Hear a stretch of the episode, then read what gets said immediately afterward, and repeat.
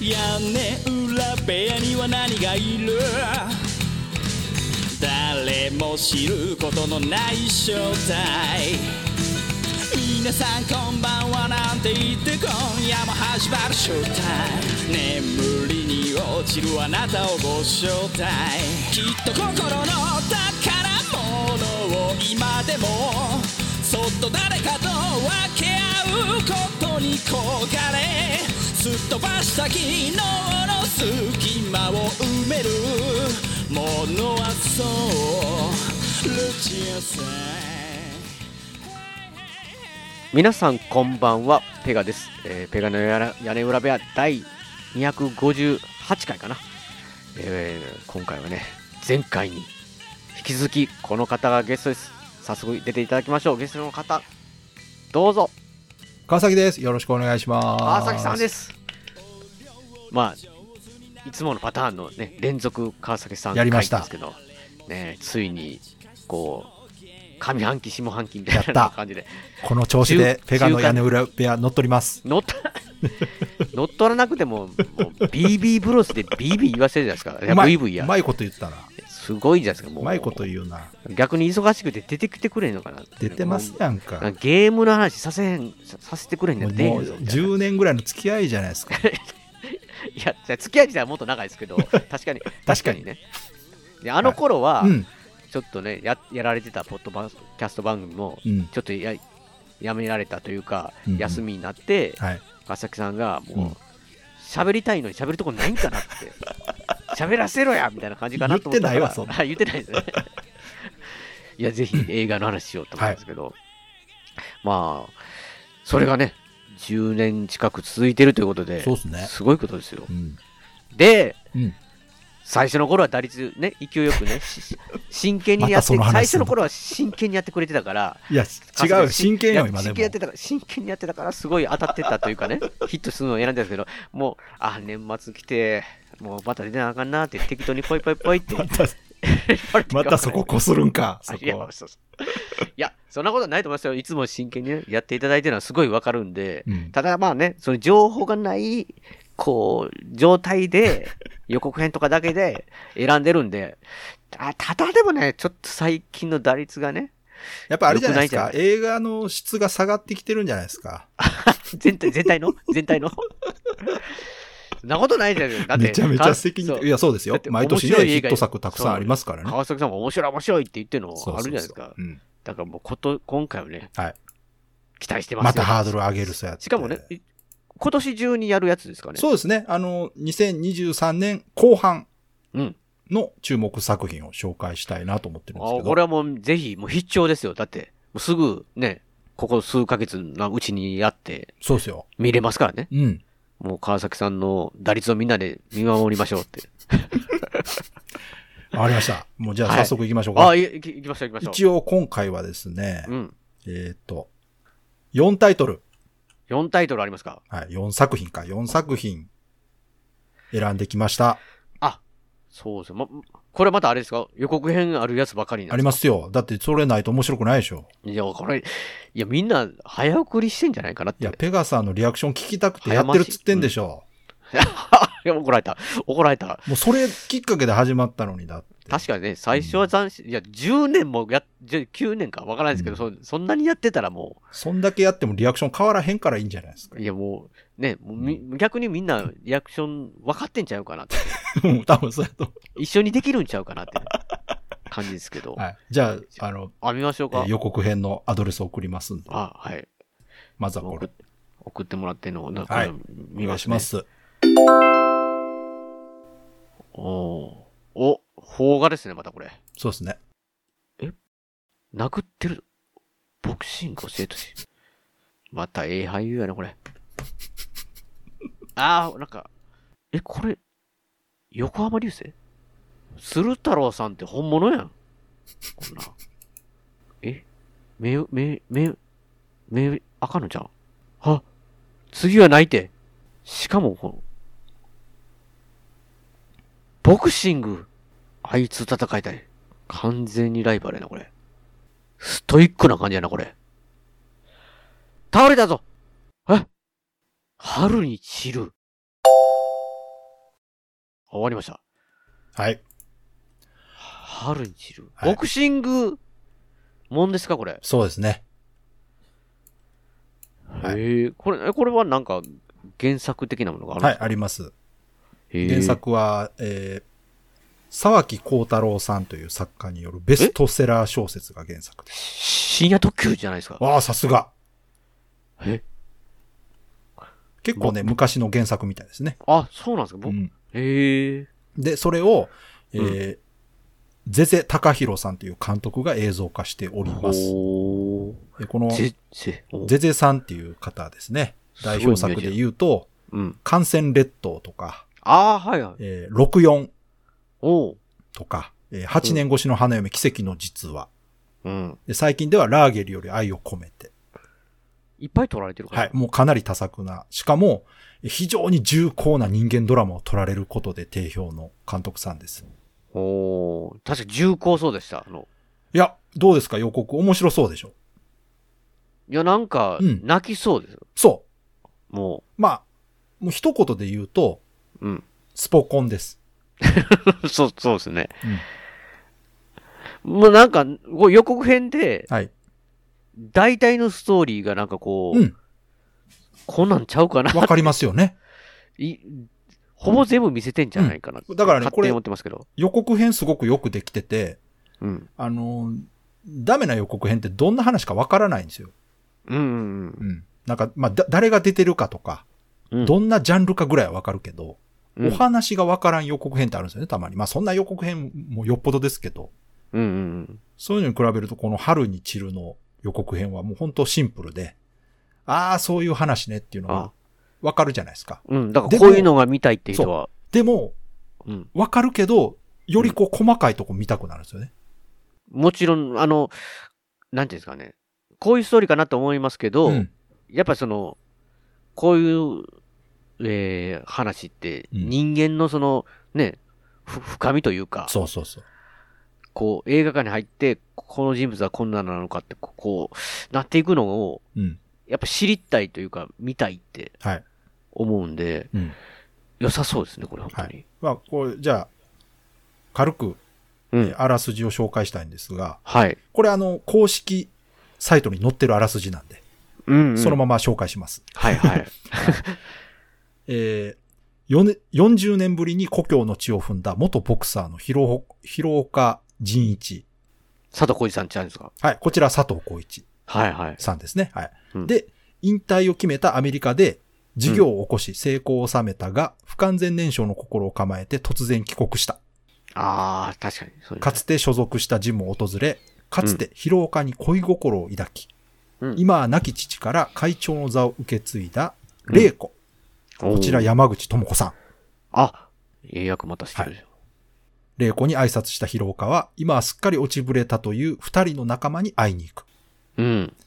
これがおそらく、相川翔さんとうん。片岡鶴太郎さんね。ああ、確かにね。年齢的におそらくね。。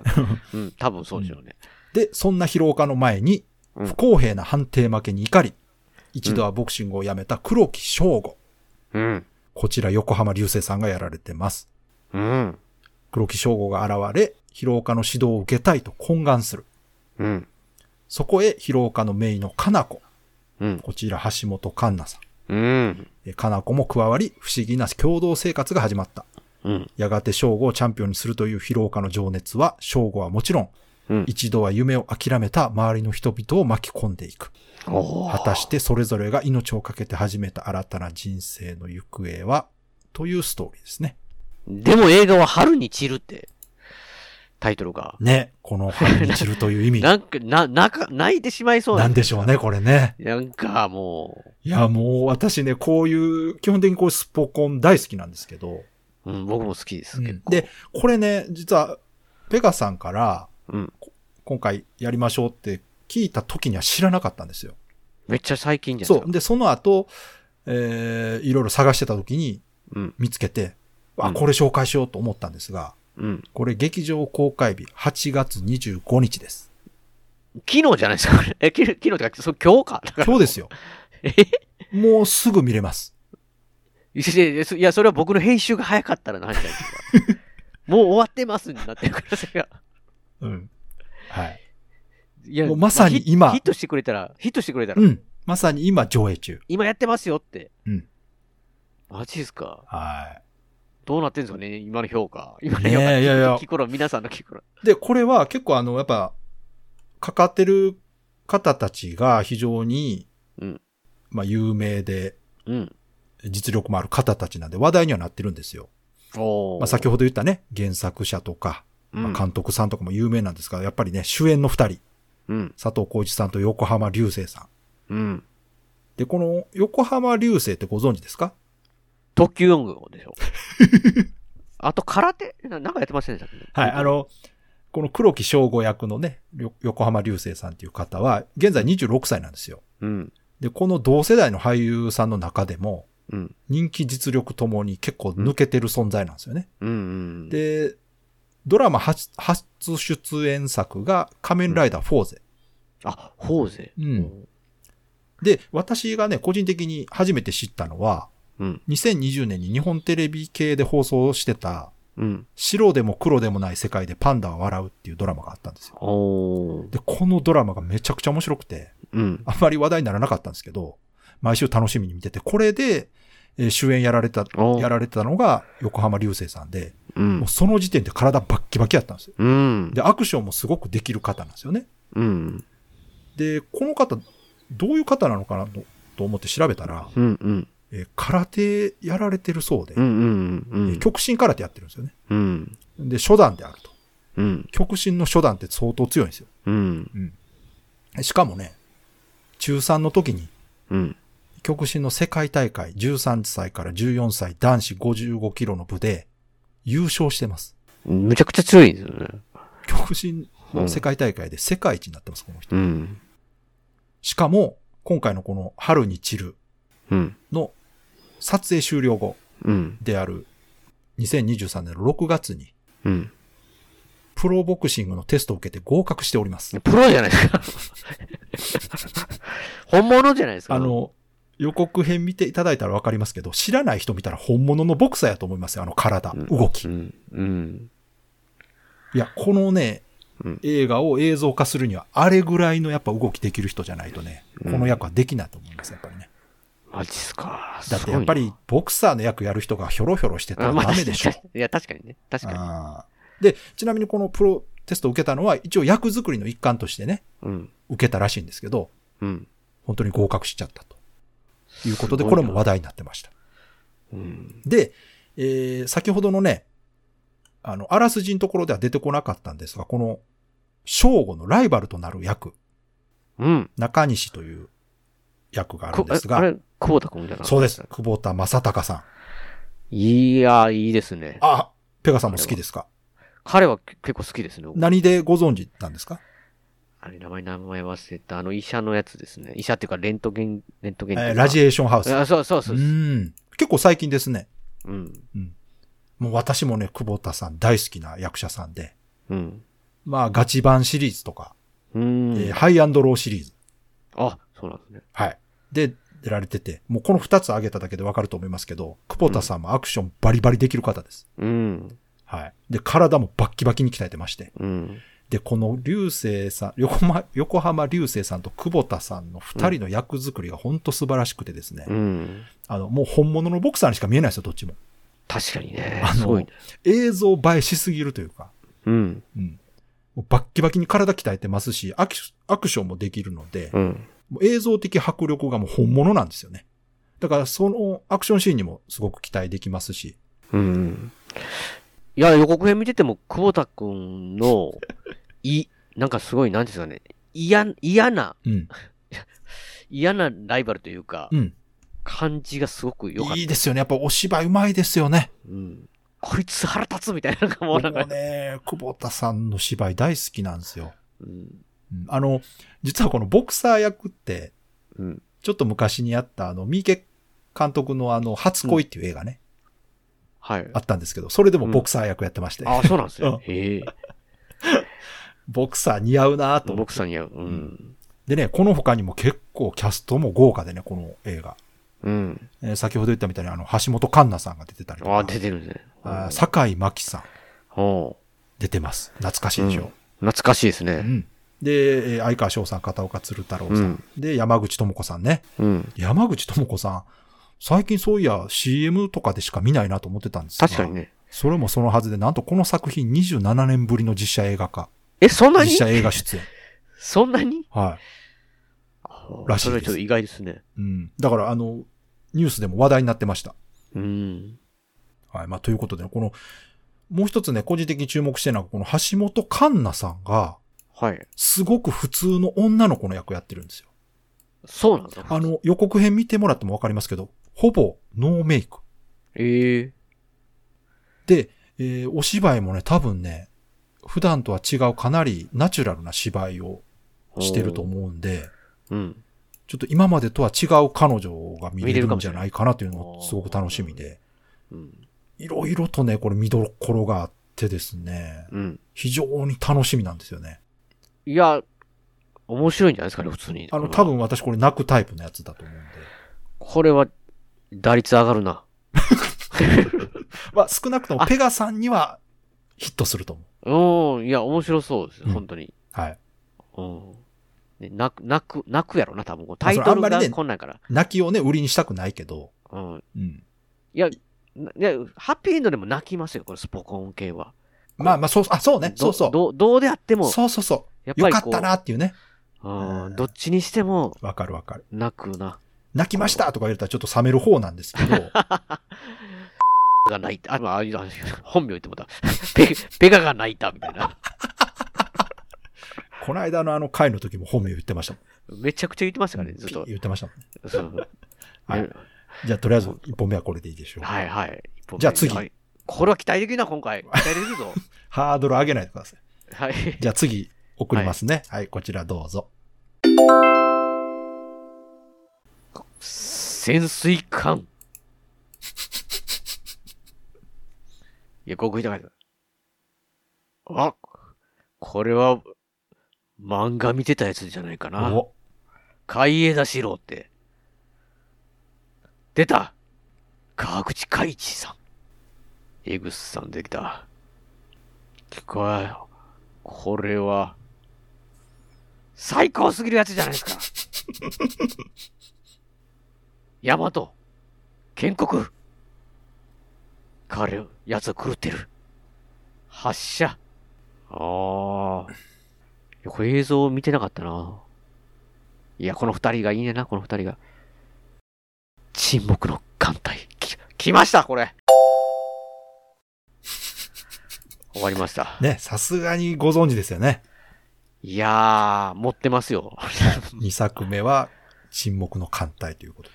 いや、どうなんですか、沈黙の艦隊。はいなんでこちらし公開し日がかも今頃はい、 9月29日。 9月29う日。ん、まあ来月ですね。まあまあ、すぐですようね。ん。まあもうこれ、もう皆さんご存知だと思いますけど、うん。漫画原作ですよ。漫画原作ですよ。もうね、週刊モーニングでうん。連載されていた川口海二さんの沈黙の艦隊をこ初の実写映画化と。う。いや、すいだだってこれ、だいぶ前ですよ、漫画。うんいや、もう、りょうさんがうん当時、うん。これ面白いから見てみ、っつって、へえ。なんか借りるじゃないですか。うん。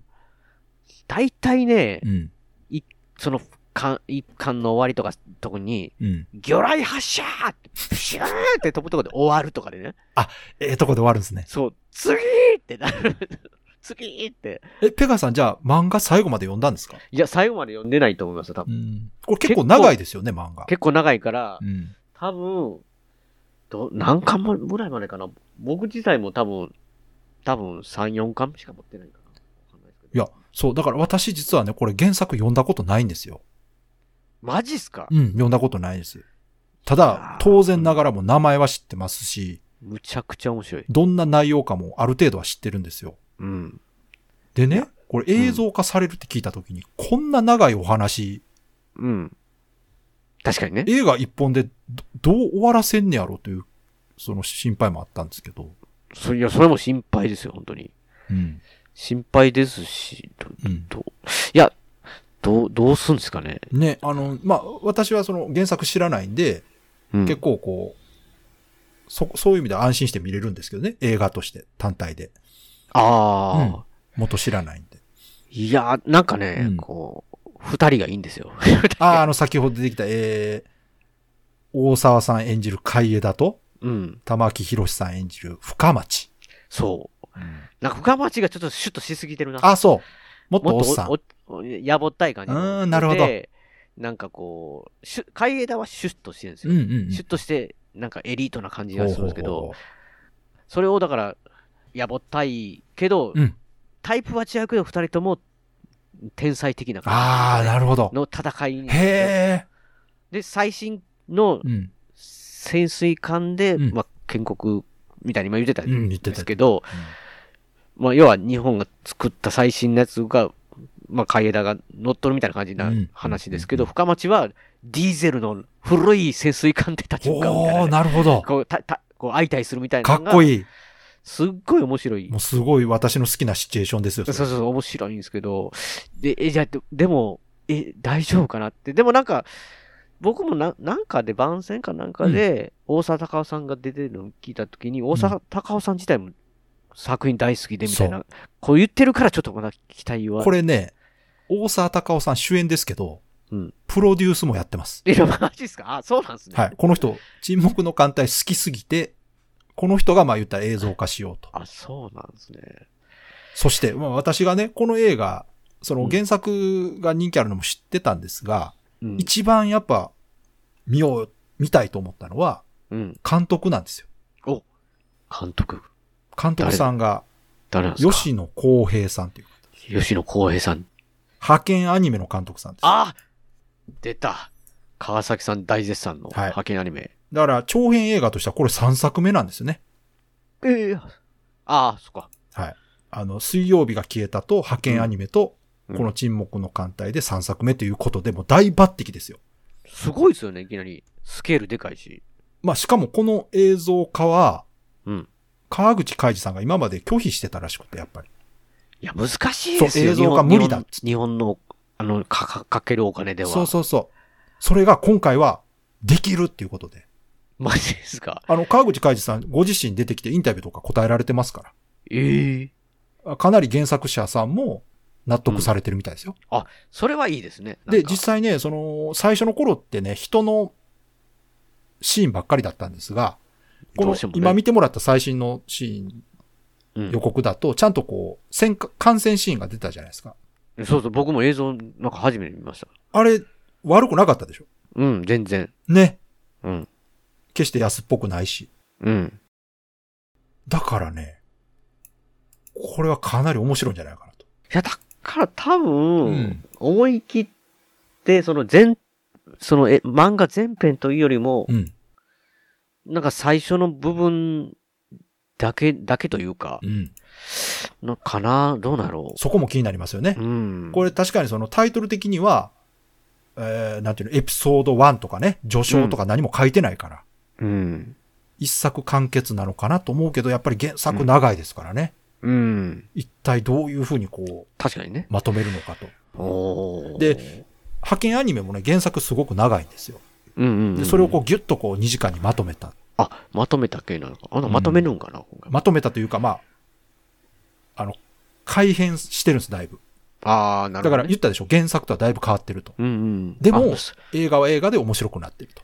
それ系やったらいいですね、余計にねそうですね。で。もやっぱ、原作好きな方はね、皆さんが納得するかというと、やっぱそれは難しいと思うんで、うん、私は原作を読んでない立場として、うん。単体の映画として見たときに、こうきっちりまとまったものをうん。作れる監督さんなんでね、うん、うん。期待。はしてるんですけど、だうん。から非常に楽しみです。いや、僕、レッドオークトアを終えとか、なんか潜水艦門が結構好きで。いや、潜水艦ものはね、面白い作品多いんですよ。多い。うん。だから、期待はしてしまうな。ね、日本でも。ね、うん。樋口監督がね、うん。ローレライとかね、あ、ありましたね。あー撮ったりして、まあ、あれはいろいろ言われてますけど。 まあでも、やっぱお金かかるんだと思うんですよね。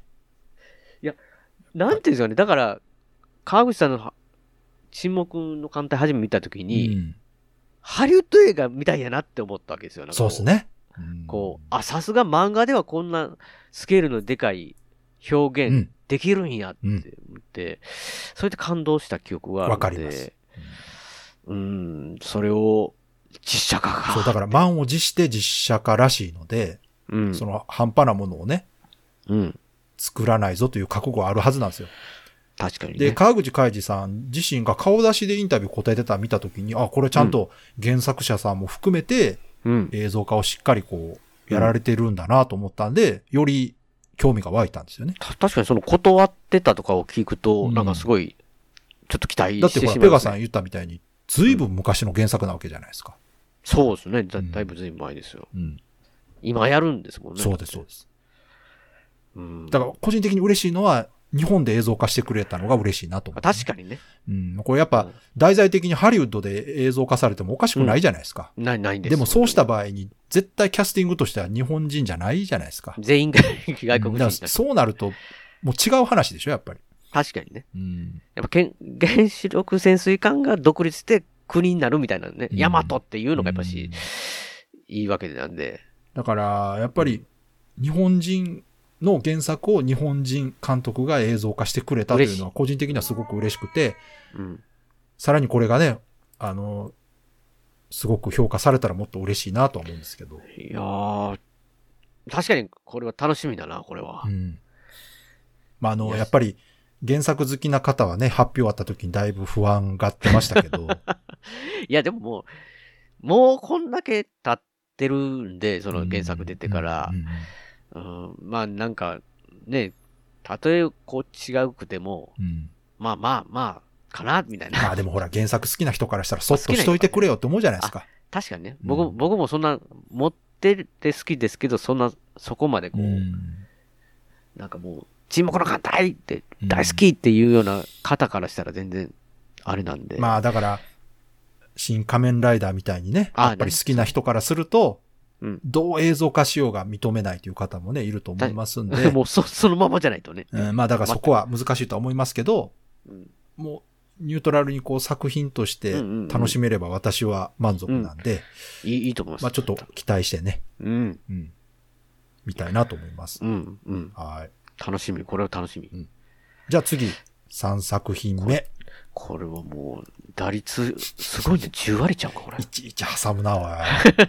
ハードル上げてくんな。上げるいや、こちょ、ちょっといいんじゃないですかね、この、今回の。今回の。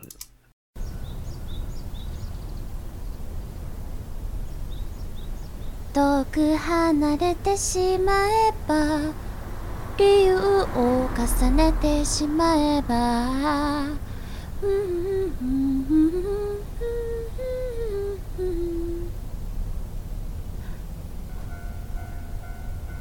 ねえ私たちってさいつまで一緒にいれんのかなうんうううんああいやそういう意味じゃなくてうん うん私もそうだといいなーってうんそうこれからもずっと一緒だよね遠く離れてしまえば理由を重ねてしまえば眠れない夜も新しい朝も変わり果ててしまうのかい Keep on running, stay with me 一体どっちなんだろう二人交わしたものは誰のためのもの希望 Running, stay with you 夢見てたのはこんなものじゃない希望 Running, stay with だけど分かっているよ二人過ごした日々は変わりはしないさ希望 Running, stay with 夢は終わったけれど忘れたりはしないさ多分ボーカリスト笹山 Keep on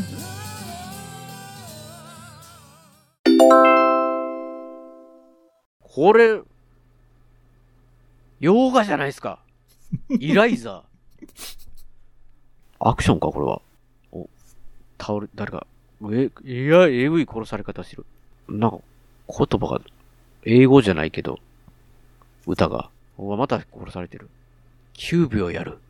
こいつだ生きるか死ぬか決めろ。うお、あ公務員引退した。幸せそうやけど、すごく。みんなに愛されてる。家族の一員。ついに、最終章。これは、危険な相手。リベンジやな、これは。関わるなって言われたら関わるやろ。首を突っ込むなって言われたら突っ込むやろ、これ。時間を経ってる。おい、強い。今、レベル3。痛そう、痛そう。あかんあかんあかん。暗殺者が殺しに慣れてるって。この街は俺が守るって。一人やで。9秒やるって、これやられてる方やけどな。めっちゃ強いやん。イコライザー、ザ・ファイナル。はい、終わりました。はい。ということで、イコライザー、ザ・ファイナル。僕、イコライザーって見たことないんですけど、ああ、そうですか。はい。これあこのれ、副題にね、うん。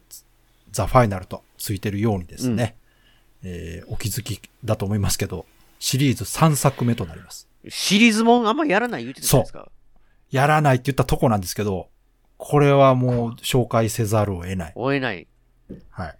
イコライザーって、なんか名前は聞いたことあるんですけど、はい古いんですか、これは。そんなに古くないですよ。え古くなー、いだから今2作目までやってて、今度ね、この3作目が10月6日に公開されるとうん。いうことで、うん。まあそのシリーズも紹介しないと言ったんですが、うん。一応ね、1話ずつ、1作品、見れる。 1話ずつ完結してるので、うん。この3作目から見ても、特に問題ないと思うんですけど、あ、おそ、おそらくは、 その、もちろんそら、もちろまん、だ後悔してないからやっわかぱらりない続きもんなんで、うん。あの、1作目から見た方が、より楽しめるのは間違いないです。なんか、こう、ちょっとよ僕は見たことないんでわかんないですけど、96時間のはい。強いお父さんみたい素な。晴らしい。ああれそにれ近でい感すじ。ですか。あ、それ、そ れ、それはい。もうあの、感じです。あの感じ、最高じゃないですか。えー、監督がですね、アントワン・フークアさんという方で、はい。もう私これ大好きな監督さんなんですけど、うん。代表作としてはですね、うんまあ、古い方からいくと、トレーニングデイっていうね、おー。これであの、デンゼル・ワシントンを使ってたんですよね。はい、あ、長い付き合い。うん。で、あとね、ザ・シューター、極雑誌、あ、聞いたこ極とあ大る射程と、これ私大好きなんですよ。おこれー。めちゃくちゃ、あの、スナイパーがね、主人公の。うん。シュータそうそう。ザ・シューター、これめっちゃかっこいいです。ー。見てないな、それもで、最近、最近でもないか。エンド・オブ・ホワイトハウス。ああ、はい。それ見たかな。 えーホワイトハウスダウンじゃないですよ。あの辺ややこしいんですこれね、そ う。いやこの2作品ね、シチュエーションそっくりでね、しかも同じ年に公開されてるんですよ、これ。いや、多分面白い方を見たはずなんですいよ。や、どっちも面白いけど。ど、あ、そうなんですか。どっちも面白いのか。あの、区別としては、あの、エンド・オブ・ホワイトハウスはシリーズもんです。じゃあ違う方を見たのかエンド・オブ・キングダムとか。あ、じゃあ違う方を見たな。多分。うホワイトハウスダウンの方は敵は北朝鮮です。あ、もう覚えてないな。うん敵まあこれねなりがち、北朝鮮とかなりがちやから。これね、あのー ややこしいんですよ。おお遅そらくこれよくあるあのハリウッドで、ね、たまに起こるあの脚本うん、が被ったってやつですけど。ああ、はいで、えーこの監督さん結構多作でね、最近ではね、インフィニット、無限の記憶っていうおそれ知らん作品も撮られてて、これアマゾン、アマゾンプライムで見れると思いますけどええ、どれもですね、美しい映像とかっこいい演出で、うん。映画としてクオリティの高い作品をああ。作られる。監督なんです。これ私も大好きなんですよ。うん。もうこう何もないシーンだけでも切り取っても美しい映像を撮るという。あ、いいですね、それは。映だから画映画としての。うん。そうそう。あの、このイコライザーもね、一作目ぜひ見てください。うん。一作目が一番こう、やっぱまとまってるんですよ。おおう。ん。すごいかっこいいです、この主人公。うん。でね、えーまあお話を簡単に説明するとですね、はい。元 CIA トップエージェントのロバート・マッコールこと、うん。デンゼル・ワシントン。あ CIA エージェントやったんですね。うん。うん。またね、これいろいろあるんですよ。あの、元海兵隊うん。で国防情報局すごいな。なのんか特殊工作員とか、まあとりあえずなんかすごい人なんです。まあ、そう、すごいですね。うん。で、普段は、まあ静かに暮らしながらね、そんな感じでしたよ、うんさっきも。その裏では、かつて身につけた特殊技術を駆使して、法で裁けない悪を密かに消去する仕事をしている。ああ、もう、もう、もうありがちだけど、大好きなやつや。うん。まあわかりやすく言うと、現代版の必殺仕事人です。うん。ただ、仕事人って言っても、うん。依頼を受けるわけでもないし、うん。お金も取りません。うん。あくまでも自分の判断でおう。弱気を助け、悪を滅するとうん。いう目的のために行動してます。うんおうそして、まあ、予告ね、見てもらったらわかりますけど、うんめちゃくちゃ強いです。 むちゃくちゃ強そうでしたね、ほんとあの、予告見たでしょ銃持った4人の男に囲まれて。そう、くなんか言うたら椅子に座座って、どう考えても自分 がもう、ゆ言われるセリフかなっていう。うん圧倒的不利な状態で、上から目線って言ってたでしょそうそう。いやいやいや、お前、お前囲まれてますねみたいな状態で、上から目線ってどういうことって。こういうアクションシーンの演出とかも、もうめちゃくちゃかっこいい映画になっております。いやー、いいなで、まあそんなマッコールがですね、うん。もうこれまでの戦い、まあ1作目2作目とうん。含めて、うんもう、いろいろ人のためになることをしてきたんですけど、うん。もうその過程でね、やっぱ戦って、うん。傷つき疲れ果ててるわけですよ。それ、それだいぶ戦ってる感じしましたね。で、その、んな彼がね、うん。 3作目ではうん、静かなイタリアの田舎町にたどり着くんです。うんあれイタリアなんですよ。あ、シチリアって言ってる。言そうっそてうましたね、最後の方だから英語じゃないんですけど。うんで、。そこで、まあうん彼は他人である自分をね、温かく迎え入れてくれるうん。人たちと出会うんですよ。うん。で、まあもともとね、奥さんいら、いたんですけど、うん。まあ今は一人になったうん。孤独なマッコールはですね、うん。もうこの町を安住の地にしようと、ああ、なみんなと仲良くして。うん、決心してうん。引退を決意すると。ところが、うん。こんな小さな平和な町にもうん。魔の手が忍び寄っていたと。自分がついてきたわけじゃないんいですねや、これ、は予告見る限りはそうじゃないあーと思うんですが、わかんないですね、そこうはね、ん。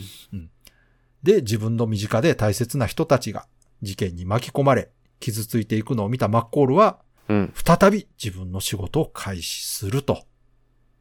かっこいいやつじゃないですお話になっかて。まして、まあこれ昔のね、うん。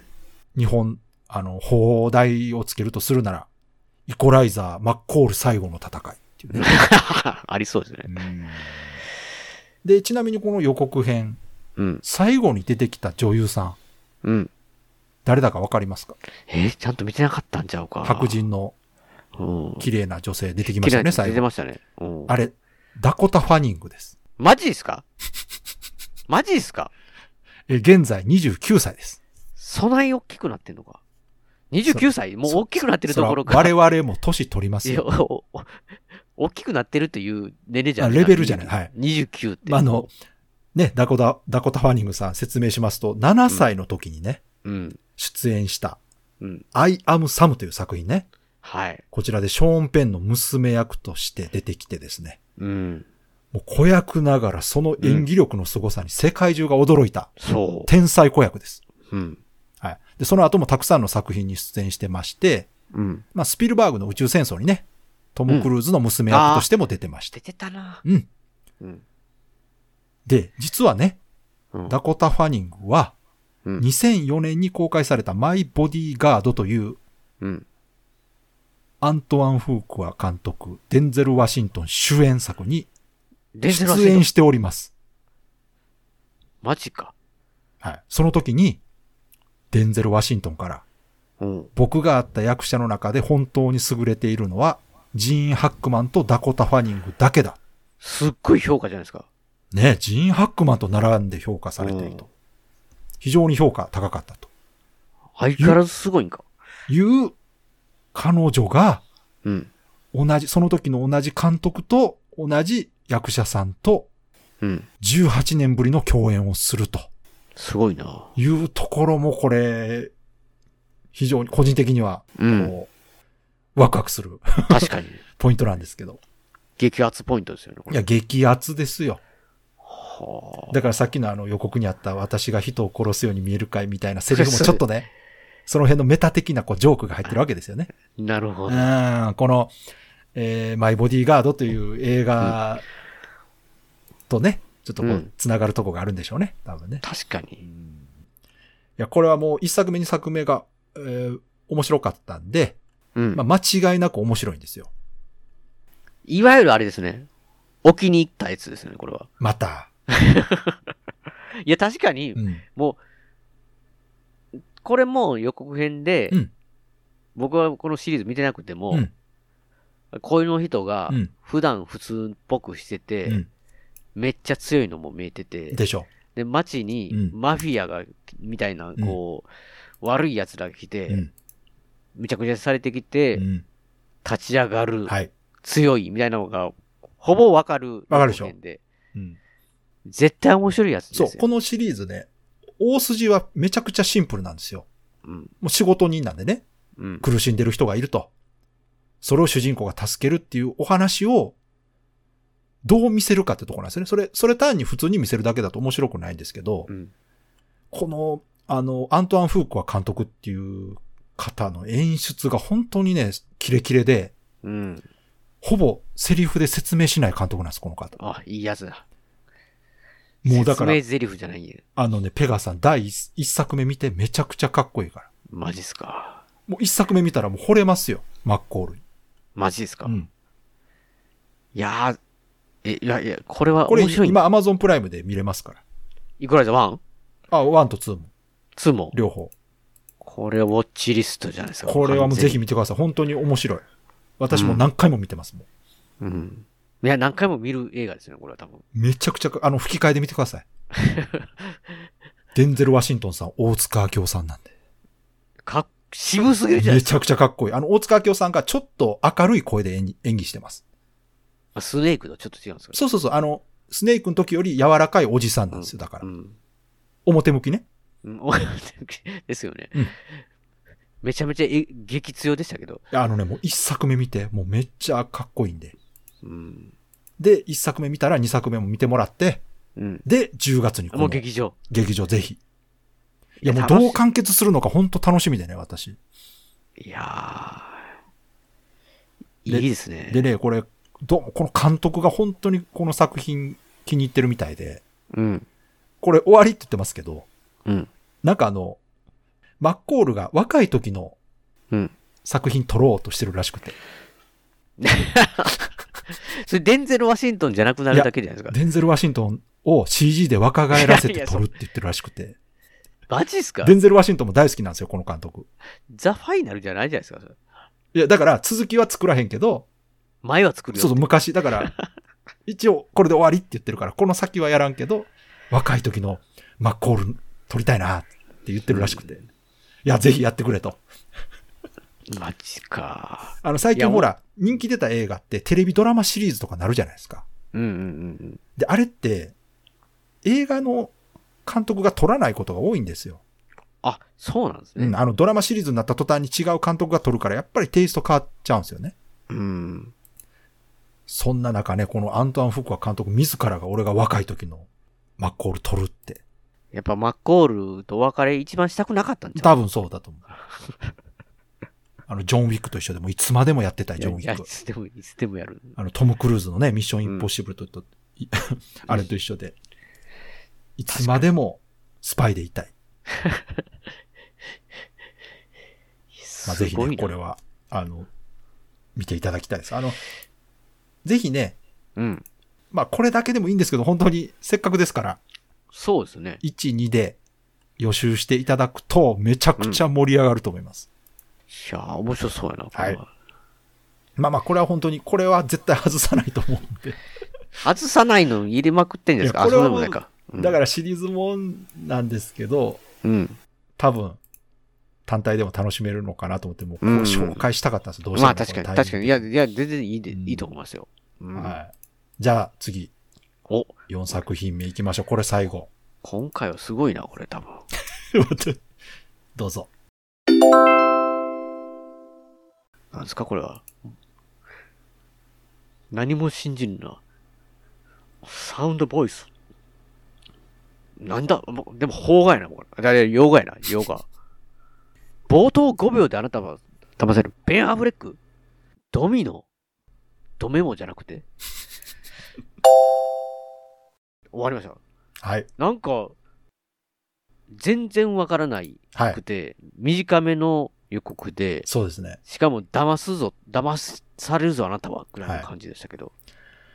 えー、こちらがね、ドミノっていうタイトルで、うん。 10月27日公う開。ーん確かにドミノ出てましたけどね、やっぱりジャラーってやってるのが。 でね、キャッチフレーズが、冒頭5秒、すでに主人公もあなたも騙されている。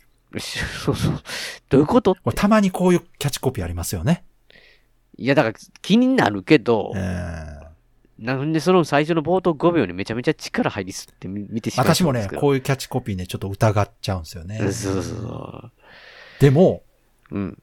それでもこう、興味が湧いたのはですね、うん。やはり監督ですね。監督。ロバート・ロドリゲス。ロバートと、あ、出てた。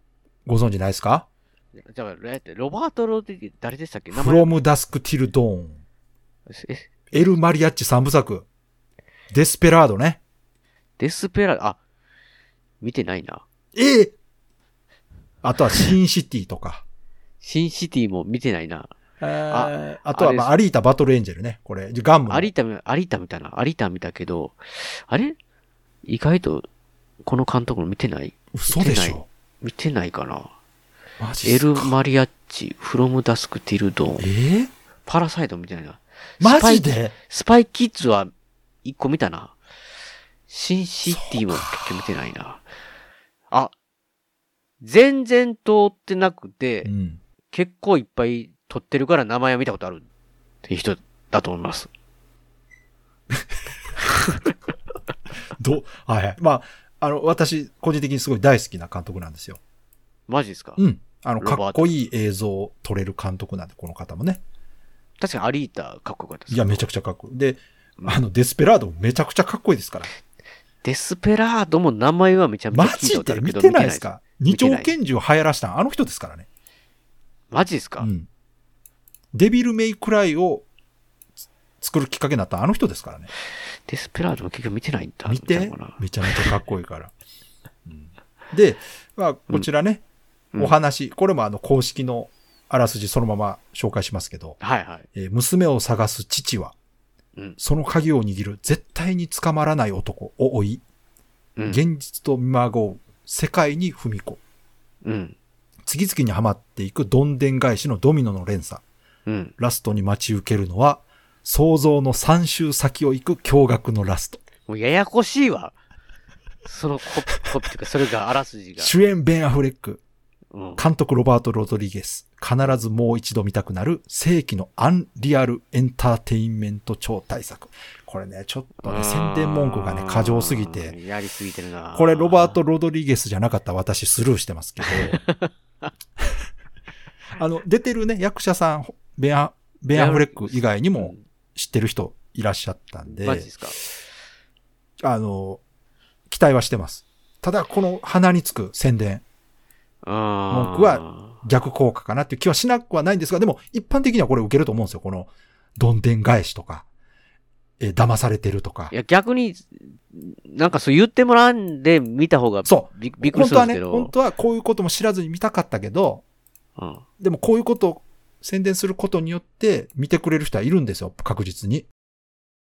あーあと問題は、果たしてこれでハードルを上げることになってないのかと。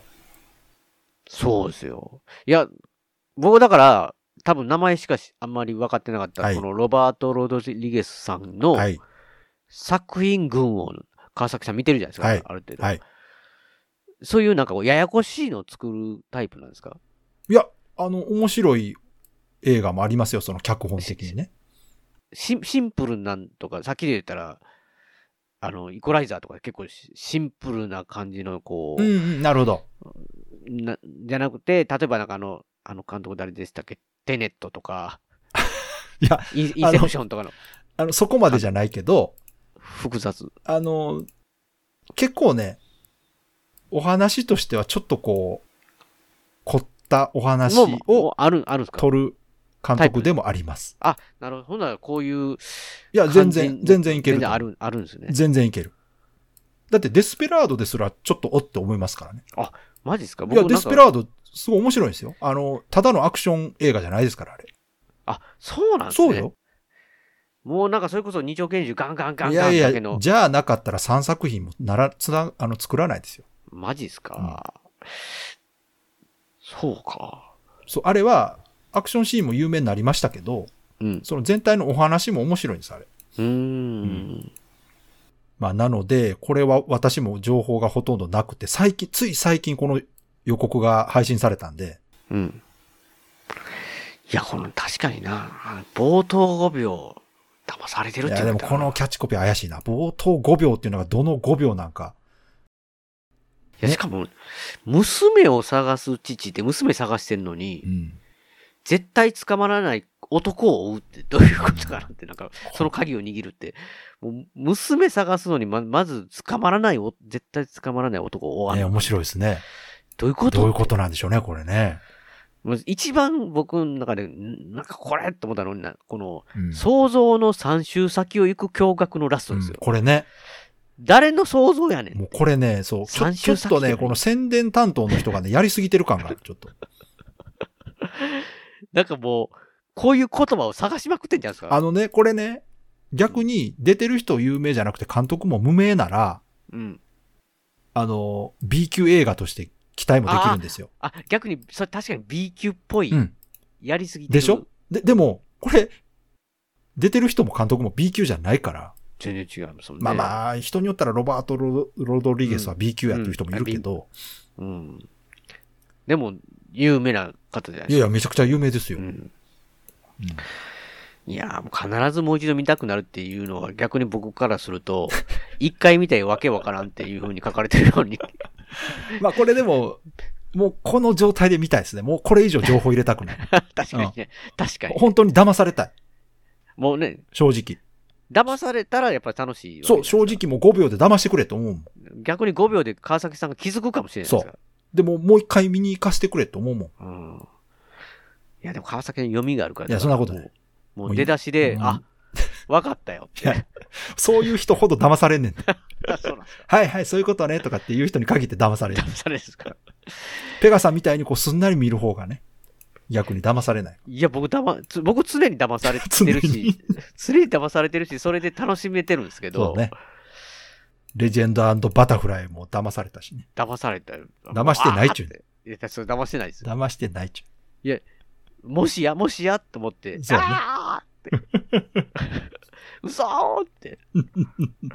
いや、でも、うんだから逆にこんなん書かなくても騙されるんだけどなっていうところありますけど、でも、なんかこう、あれでしょうね、こう、内容をあまり言えない映画だからこあそ、あ、お、いいこと言いますね。こういう書き方いしいかでこきなとい。言うわ、そう。あの、うんよく言えばそうん。う。な何言ってもネタバレになるから、うんこういうこと書いてる可能性もあるし、そ、その方がありがたい、でも。うん。確かにね。だからこのあらすじがさっきね、言ったみたいにわけわからんっていうのもわざとそうしてくれてるなら、う。もうん非常にありがたいですよ。最近ね、公式がネタバレすることとかあるんで、 そそんなことあるんでもうすあかるんですよ、もう。ミスりすぎじゃないですか。わかってない宣伝担当とかがやるとね、お前それは言うなよっていうこととかね。 楽しみ削ってるぞって。そうそうそう公式なのに。うんまあ、そういうことあるんで、まあそういう意味ではこれは情報不十分なぐらいがちょうどいいかな。うん。えー番組途中ですけども、ここで、えー笹山さんの今回の曲をかけさせていただきたいなと思います。えー、っとね、イコライザー。いや、あれからね、あの、収録時点では見てなかったんですけど、今、まさに今見た、見たとこなんですけど、めっちゃ面白いですね。ワン。いや、これだから3も絶対面白いのわかるなってぐらい、主人公のマッコールさんデンゼル・ワシントン。もうめちゃくちゃかっこいいんですよね。もう想像通り。むちゃくちゃ強くて。いやー。あれもうこれ見たときにな、ね、まあ、こう今笹山さんの曲を、こう、選ぶってとこで考えると、なんかね、やっぱり、ちちょっと渋い感じもしましたし、マッコールさん。静かな感じで。そして悪い敵を、悪い奴らを、スカッとね、一人一つ、一人一人、訪問されていくっていうね、感じが。なんとなく笹山さん曲でもインスインスピレーションで浮かんだらやっぱこの曲かなと思います。えー、では聴いてください。笹山さんでアルバム「灰の水曜日」から「影帽子」。間接照明みたいな月に打たれたその目で存在証明みたいに月は何を誰を打つ影星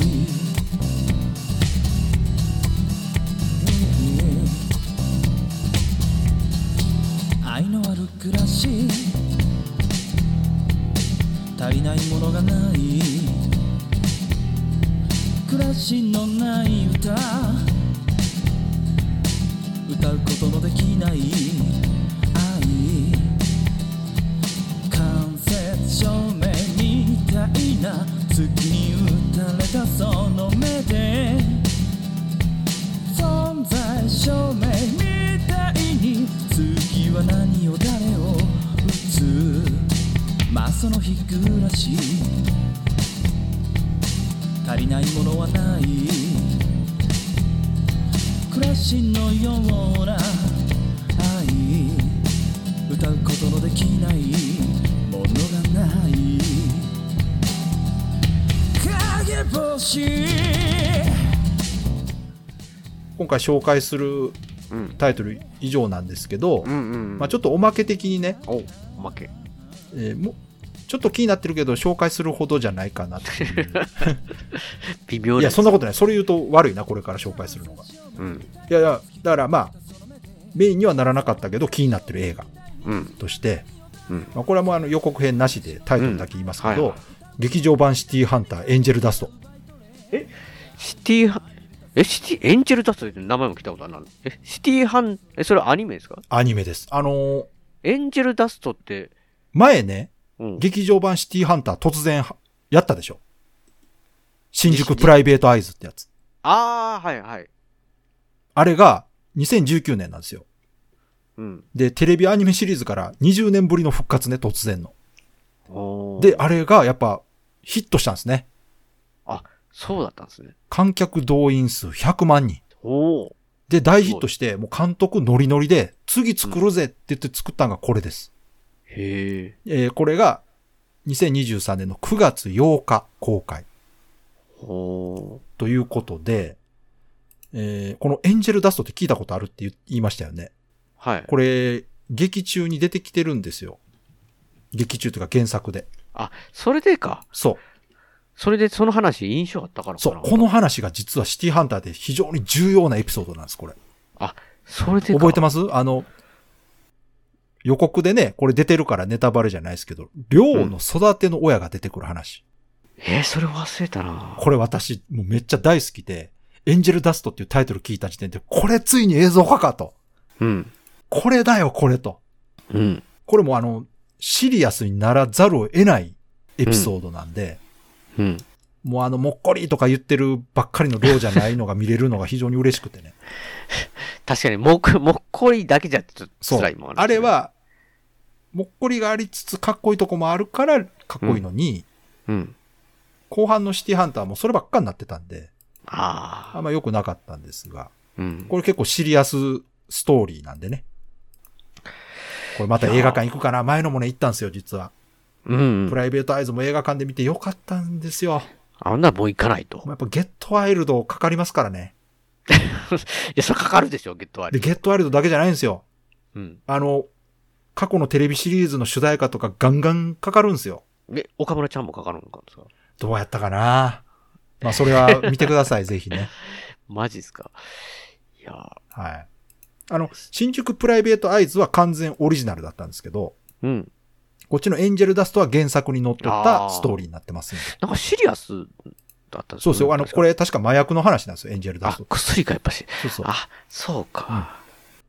これ確か打つと痛みも何も感じなくなる。うん。うん。それでか。はいそしてですね、このうん。 9月8日という日はですね、うん。もう一つ公開される映画がありまして、え、僕が注目のやつじゃないですか。そう、マ屋ジ根裏部屋的に紹介しないといけなえいあ、あ、川崎さんから来ると思わなかったです。タイトル、うん。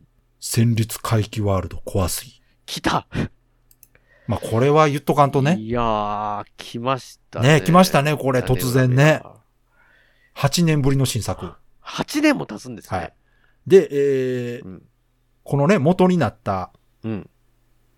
怖すぎの1作目が11年前、うん。 2012年に記念すべき1作目が出て、おー2014年に初の劇場版が公開。これ見に行きましたうね、ん一緒にね。一緒に行きましたね。あ川あ崎そとうそう。。うん。で、それから8年ぶりね。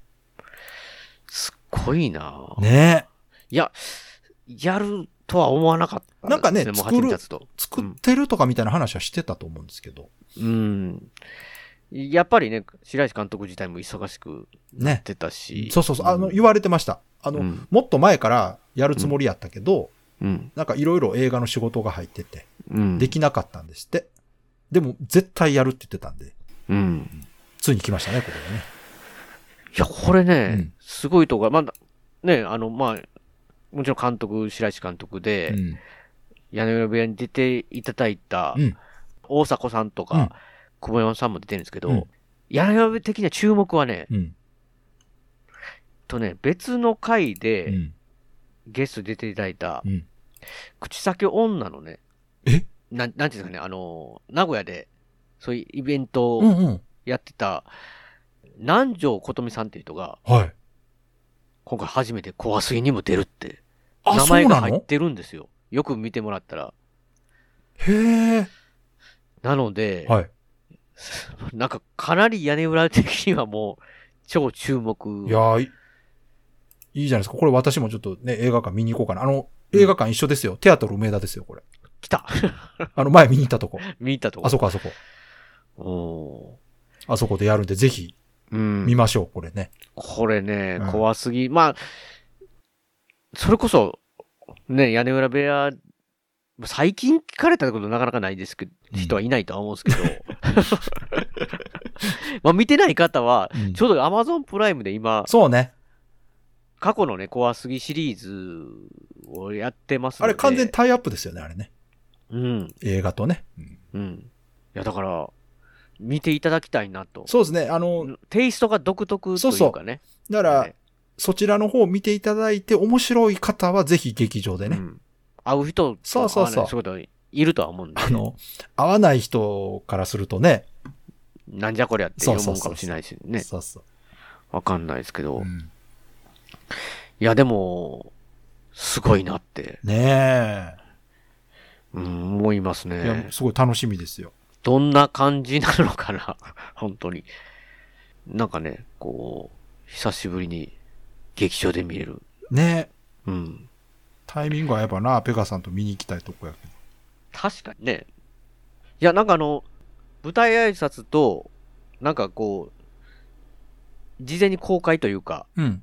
あの、プレミアム公開みたいなのはうんうんもう、東京でされてて、あ、しましたね。おおむねまあ、白石監督のリツイート祭りで、 すごかっ たですね。とまあ、結構ね、いろいろ多分、マイナスなことでもリツイートする方なんで、うんうん。あの感じで見てると、やっぱり、まあもちろん、怖すぎ大好きな人が見に行ってるという前提かもしれないですけど、うん。すごくみんな楽しめ、楽しんでるって、いや、よかったですよ面白いって言ってる人がいるんで、多いんで、いや、そらそうでしょ。うん、 だって今、今の情報出て喜ぶ人なんて好きな人しか いないでしょ。確かにね。うん。うんだいやであれば、まあ、今までの怖すぎテイストなのかなっていうので、ねえ。安心して見れるというか、まあ、工藤 D ディレクターはバットを持ってるんかなっていうね。うんいやー、楽しみですよね、すっごく。いやー、ねえ、本当もう我々からすると、うんなんか急にこう過去に戻ったみたいな感じしますよ確かに、ね。確かにね。確かに。あの時をこう思い出すなっていう。うん、ただ、だからまあ、怖すぎと、うん。その後に、超怖すぎってうんなったありわまけしなたねんですけど、今回は、海戦慄回帰は、せかえ戦慄回帰ワールド怖すぎなんですよね。ね、このあこたれりちこょれっとこれはこうど、ど、どう、どこにどうなのかっていいうね、やーだからそこもちゃんと考えられてんじゃないですか。うん。うん確かに。ね。うん。はい。まあ、以間違上いでなすよく。、うん、そう です。いや、これは言うとかな、あかんかなって僕も思ってたんで、川崎さんが言う、あなたら言おうかなと思ってた。 いや、言わないわけないじゃないです言わか。ないさすがに映画の話するっつって。た確かにね。うんこれ、これあれでしょしかも、今回呪われた廃墟で撮影さそれう、たっあの、ていう場所がもう、予告見た瞬間にもう私、嘘やろと思って。あ、もう、え、予告でもう気づきました。わかりましたよ。さ、さ、何度も何見てる回からも見いてるから、もう。や、僕は全然、その、あんな特徴的な建物ないですよ、だっ 確かて。に、建物、建物、確かに。うんいや、まさかね、うん。いやーあの、有、有名な映画というか、いやーいいですよね。同じ場所で。まあ、これもまあ、言わない方がいいかな。なんかまあ、 見て、 まあ、す好きな人はだからすぐ気づくってやつですね。いや、結構話題になってましたよ、あれ出た瞬間に。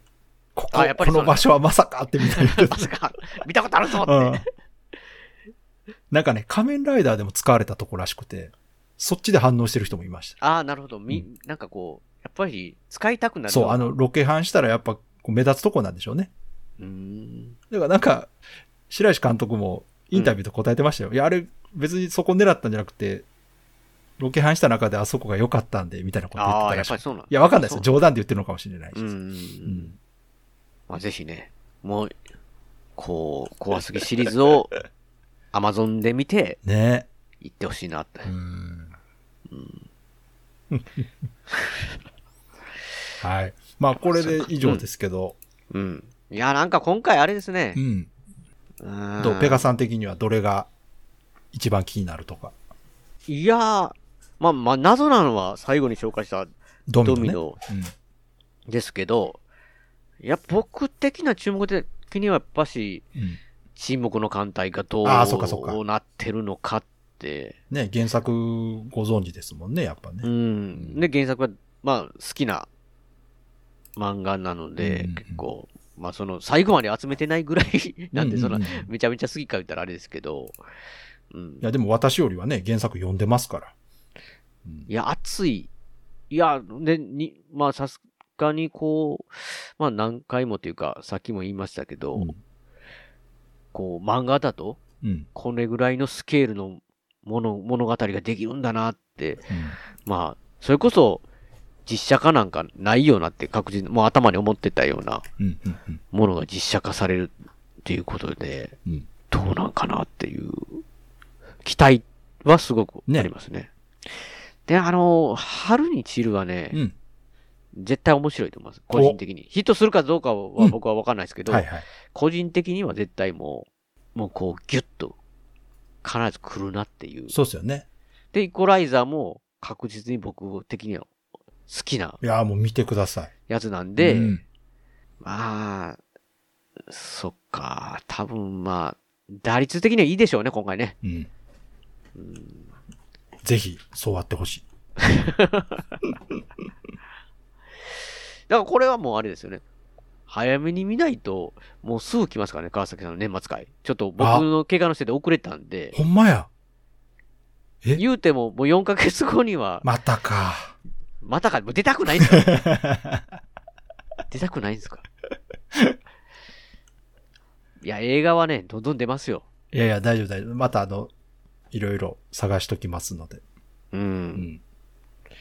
楽しみやな。うんいやいや、確かにでも川崎さんきっかけで見て、あの、面白いと思うのが多いんで、僕あは。あ、そうですか。ありがたいですけどねそれはよかったいやいや、まあその辺はね、あの、うんペガさんの好みと私の好みが近いのかなとうん。思いますけど。うん。いや、楽しい、楽しい。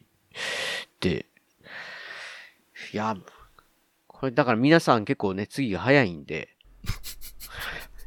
皆さん、まああの、もしね、気になった映画あれば、うん、もうみんな気になってるでしょ、これ。あの、よかったら見てみてください。きっかけ、見るきっかけになればいいなと思いますけど。うん。もう春に散るなんか今聞いた後、そのまま劇場に行っても いい。まあ逆に僕の編集が遅かったら終わっとるやないかってなるかもしれないいや、でもけど別に、たそんなすぐ終わらないと思いますよ。うんうん意外とこう、じわじわ確かにねこういうの続はきじそわうじわな。うん。じわじわな感じですうよ、ん。最初はね、横浜流星さんの肉体を見たいっていうファンが 多いかもしれないですけど。いやー、すごいな。いや、でそれで言ったら全然まあ違いますけど、はい。大沢たかおさんがうん。ツイッターでやたらこう画像をうんいじられてて、僕の中で。あ、そう、あ筋肉もりもりで鎧が入らんかったあっつ。キングダムね。キングダムのね、うんその写真が出てて、うんまあ、鍛えすぎて鎧が入らんかったみたいな写真を、うん。うん皆さんが結構いいって、なんかこう、ねこんな時に制御みたいなのありますけど、うん沈黙の艦隊のこの前予告というか、番番宣見たら、うん。もうげっそりしてて、すごくか、じゃあ、だいぶ落とさ、落としたんですね、体重ね。すごいな、この人は。いや、役者さんとしてすごいデですニね。ヒロアプローチかって、すごいすごい。すごいなと思いましたけどね。いやー、だから、まあ、お 大沢さんがね、好きっていうことなんで、原作。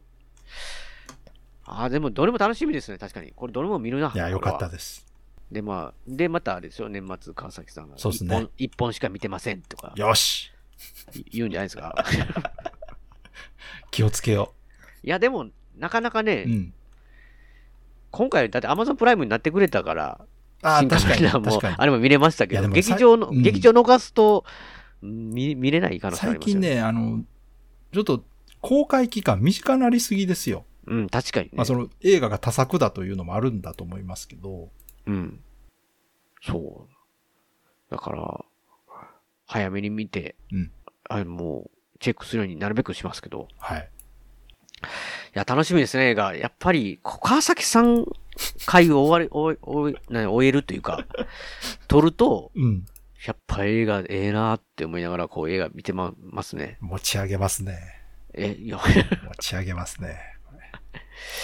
いやーいやだから、うんいや年2回で、やっぱりいい、いいんちゃいますかね、これ。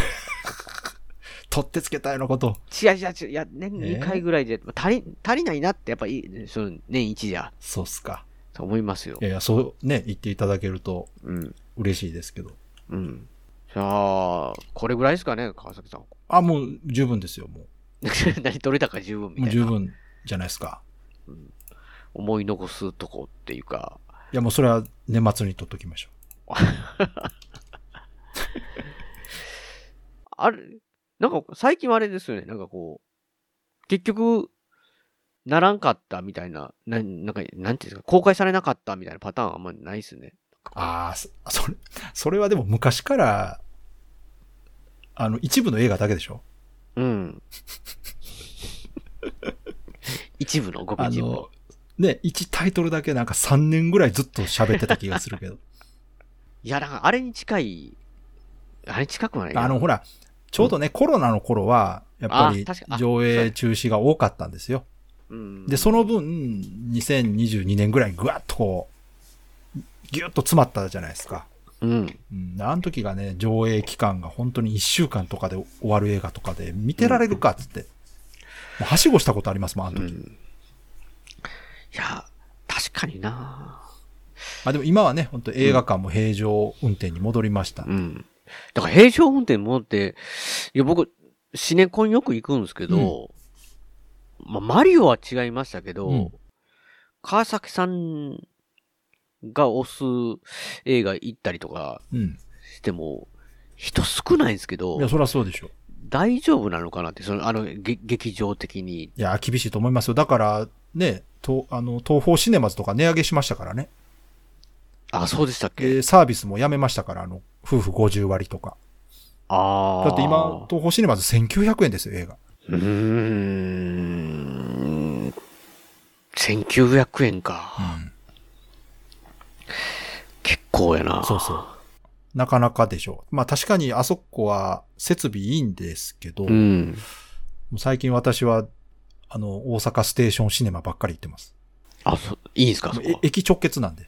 おー JR 大阪駅からそのまま映画館行けるんで、うんうん。よく行ってるんですけど。いや、だから、うん。映画好きの人は、うん。まあ、これぐらいの体験ができるから納得ってありますか、うんうんうんしないですけど、結局、うん、なんていうんですかね、い一般のというか、うん。普通の人が、その映画を高いかうんうん。安いかとか映画館行くの、うん今こんなに配信とかもいっぱいある中そうで、ですね。とこですからねう。んだからそれで、現実的には、まあ僕からすると劇場がなくなったりしたら悲しいわうんけうんうなんん。で、どう、大丈夫なのかなっていうのはすごい心配になるんですよね。まあだからやっぱ苦渋の決断じゃないですか。うん。それでも値段をやっぱり上げていかないとということうでん上げたんだと思いますよ。ううんん。だって競争する相手の映画館いっぱいありますからね、大阪も。そうですね。だからその値段に見合うそのサービスとかをこううん。してってるんじゃないですかね。いや、正直ね、うん。エブエブうん。行った時、うん。僕だけとは言えないですけど、3人ぐらいしかおらなかったと思うんですよ。 いや、大丈夫かとしか思わないっていうか、いや、それはだから公開時期間も短くなるんだろうなとは思いますけど、うん。でこう、よう成り立つのかって、なんかすごい普通に不安になってくるっていうか。うんいや、まあ、ね、かといってこう自分がへ頻繁に映画行ってるかって言ったらうん。そこまででないんでん何とも言えないんですけど、まあ、怖すぎはでも大スクリーンで見たいですね、ああ、まあまあ確かに映画館で見たいですね。うん、いやでもそれこそ最初の頃の怖すぎのことを考えたら、うん。さ短いかわからないですけどうん。全国の結構いろんなところで映画怖すぎやるってすごいあなあ、とそ思いうまねすけ。ど上映ね。関数はあの時より多いですよね。うん、やっぱりね。本当うん。にいやすごいなと思いましたようん。今度あれですねほんだらまた年末会あ、そうですね。うん、なんか今回でやっぱりこう川崎さんのファンがやっぱり年2回は必要やっていやいや言ってくれるのかなあのでそそういうふうに言ってくれた方もいらっしゃったんでありがたいなとうん思いますけど、うんだからやっぱりい年1回ぐらいでいいよってうんうん そんなこと言う人はいないと思うんです けどいや僕的にはやっぱりね2回ぐらい今回やってみて映画の本数考えたらいいっすねなんかいやいやぜひじゃあ今後ともよろしくお願いしますよ、いやいや、あかかしかしこまって言っていただいたら、いええや、こちらこそ。いやいや一番早いので、あれですね、花が散る。そうそうあそうそう春、まは春に散る、すみません、春に散るは、もうおそらくは公開してます今公開してますんで、ね、気になる方はぜひ行っていただきたいなと。で、皆さん映画をね、いっぱい見ていただいたら、とは思います。じゃあ番組の方を締めさせてはい大 丈いただきますから、咳がね、夫ね体調が指だけじゃないのかえなかわいそうなので、えー締めさせていただきます、えー番組のご意見やご感想などメールでお待ちしていますブログのメールフォームから送っていただくかもしくは通常のメールでアルファベットでペガヤネウラアットマーク Gmail.com ペガヤネウラアットマーク Gmail.com 宛てでお願いいたします今回の演曲は笹山さんでスリルですスリルを含む笹山さん関連デジタル曲は iTunes ストアや AmazonMP3 で購入できます CD などはオンラインストアリビングオンザレコードで購入できますオリジナルフルアルバム「シャネクサイ」セカンドフルアルバム「愛の水曜日」も絶賛発売中ですのでよろしくお願いしますあとアルバム IG こちらの方は全国レコード CD ショップで取り扱われてもおりますのでおお店でお取り寄せもできますのでよろしくお願いしますではまた次回の配信でお会いしましょうさようならさようなら大事なことはいつも伝わらずするり相変わらずのままでいられた二人街はもうすっかりと懐かしく変わり昔のことと分かりすぎる一人